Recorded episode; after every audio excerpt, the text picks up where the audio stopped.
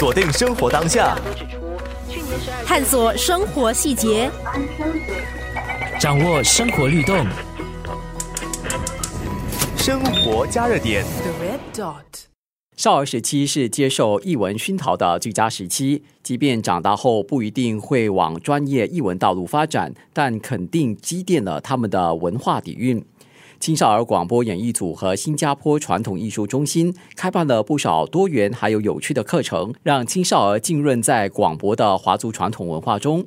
这个星期的生活加热点，让我们和导师们一起了解这些团体是如何引导小朋友进入传统文化之门。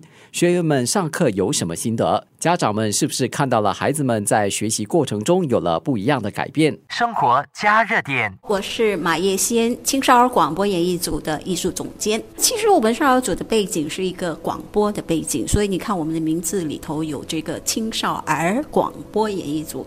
那这个广播就涉及到语言。那么，当然，我们的背景就是可以追溯到好多年前，三十年前我们在电台所做的儿童广播节目。那相信听众朋友们，呃，当中做爷爷奶奶辈了吧，都已经呃，应该是听着我们以前的儿童广播长大。那么传承呃以前呃。老广播员的那口华语，所以才我们才成立了这个青少儿广播演艺组。生活加热点，我是蔡碧霞，呃，是传统艺术中心的创办人暨艺术总监。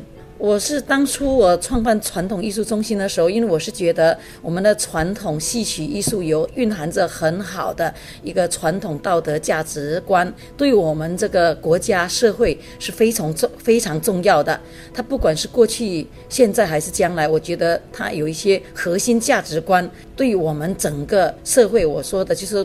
让我们新加坡走得更长远，整个社会更安定。所以我觉得这个核心价值观很重要。我们应该让我们的呃孩子们呃了解我们的祖先或者我们的文化，这样子对他们将来的前途，包括我们新加坡前途，它都是至关重要的。所以我就想说，哎，看怎么样来把这个通过这个这个中心的成立，然后我们把这个价值观传承下去。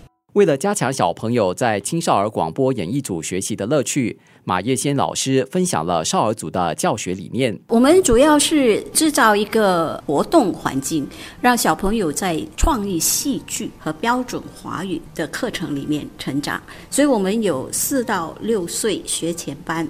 那么学前班主要是以活动为主。那么这个活动当中呢，老师就会通过不同的主题，比如说呃中秋节。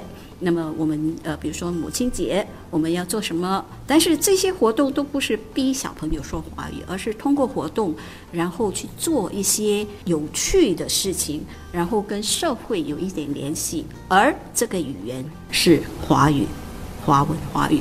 那么再上去呢，我们就会有七到十二岁的小孩，那他们就会接触到我们比较有系统的标准华语训练。那么在标准华语以外，他们也接触了创意戏剧。那这是我们呃花了好多年、好多年成立起来的一种教学系统。呃，我们不是一般上我们不说教学了，我们都喜欢说我们是来活动，因为教呃学同学们已经有点害怕了，讲到学都觉得啊，那又是学，所以我们一般上都会希望。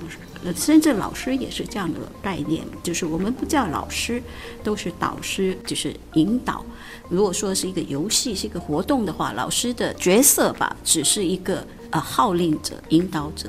所以在这个环境下，呃，小朋友就慢慢的学习讲标准华语，开发他们的独立思考能力。那最重要，创意精神。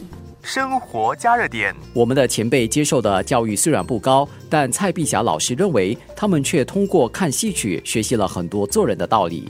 前我们新加坡的老前辈啊，你看他们也没有受过什么高深的教育，有的很多都是没有读书受教育的。那他们当初为什么能够呃把新加坡建设这么好的一个国家社会？我相信跟他们从小看戏，在不知不觉中他们受到很好的教育。比如说戏曲里面有很好的一些价值观，不管是穆桂英也好，花木兰也好，它都是传扬的，都是一种嗯。呃，家国的爱国的精神，对吗？有国才有家，对吧？她女孩子。他也是为国家也是做一份贡献，花木兰对不对？所以他就呃保家卫国，然后知道父年迈的父亲，然后他要为父亲分担一些忧愁。呃，我们的老前辈他无形中在看戏里面，他得到很多很多正面的正能量的教育。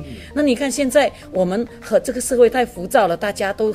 都节奏很快，他也没有办法去去去了解、去学习传统文化，所以我觉得我们现在的社会缺缺乏的是一些传统的一个道德教教育的价值观，这个这个这个东西在里面。那我们现在新加坡很富裕，大家的也都生活过得肯定比以前的老前辈那一代过得更好一点。但是我们受了这么多好的高深的教育，我们是不是应该在前辈的基础上？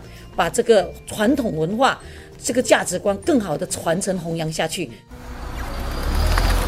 锁定生活当下，探索生活细节，掌握生活律动，生活加热点。